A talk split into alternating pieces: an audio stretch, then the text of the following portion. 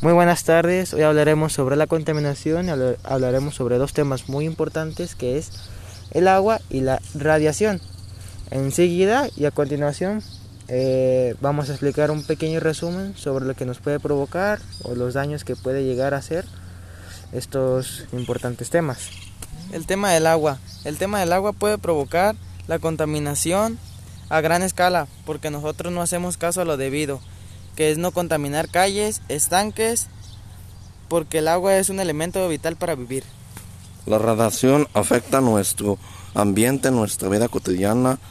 La radiación es una fuente de energía muy peligrosa que se puede desaparecer durante miles y miles de años. En conclusión con ese tema, el agua y la radiación son un tema muy importante y un tema muy debido a ver cómo solucionarlo ya que nos está afectando ah, mundialmente.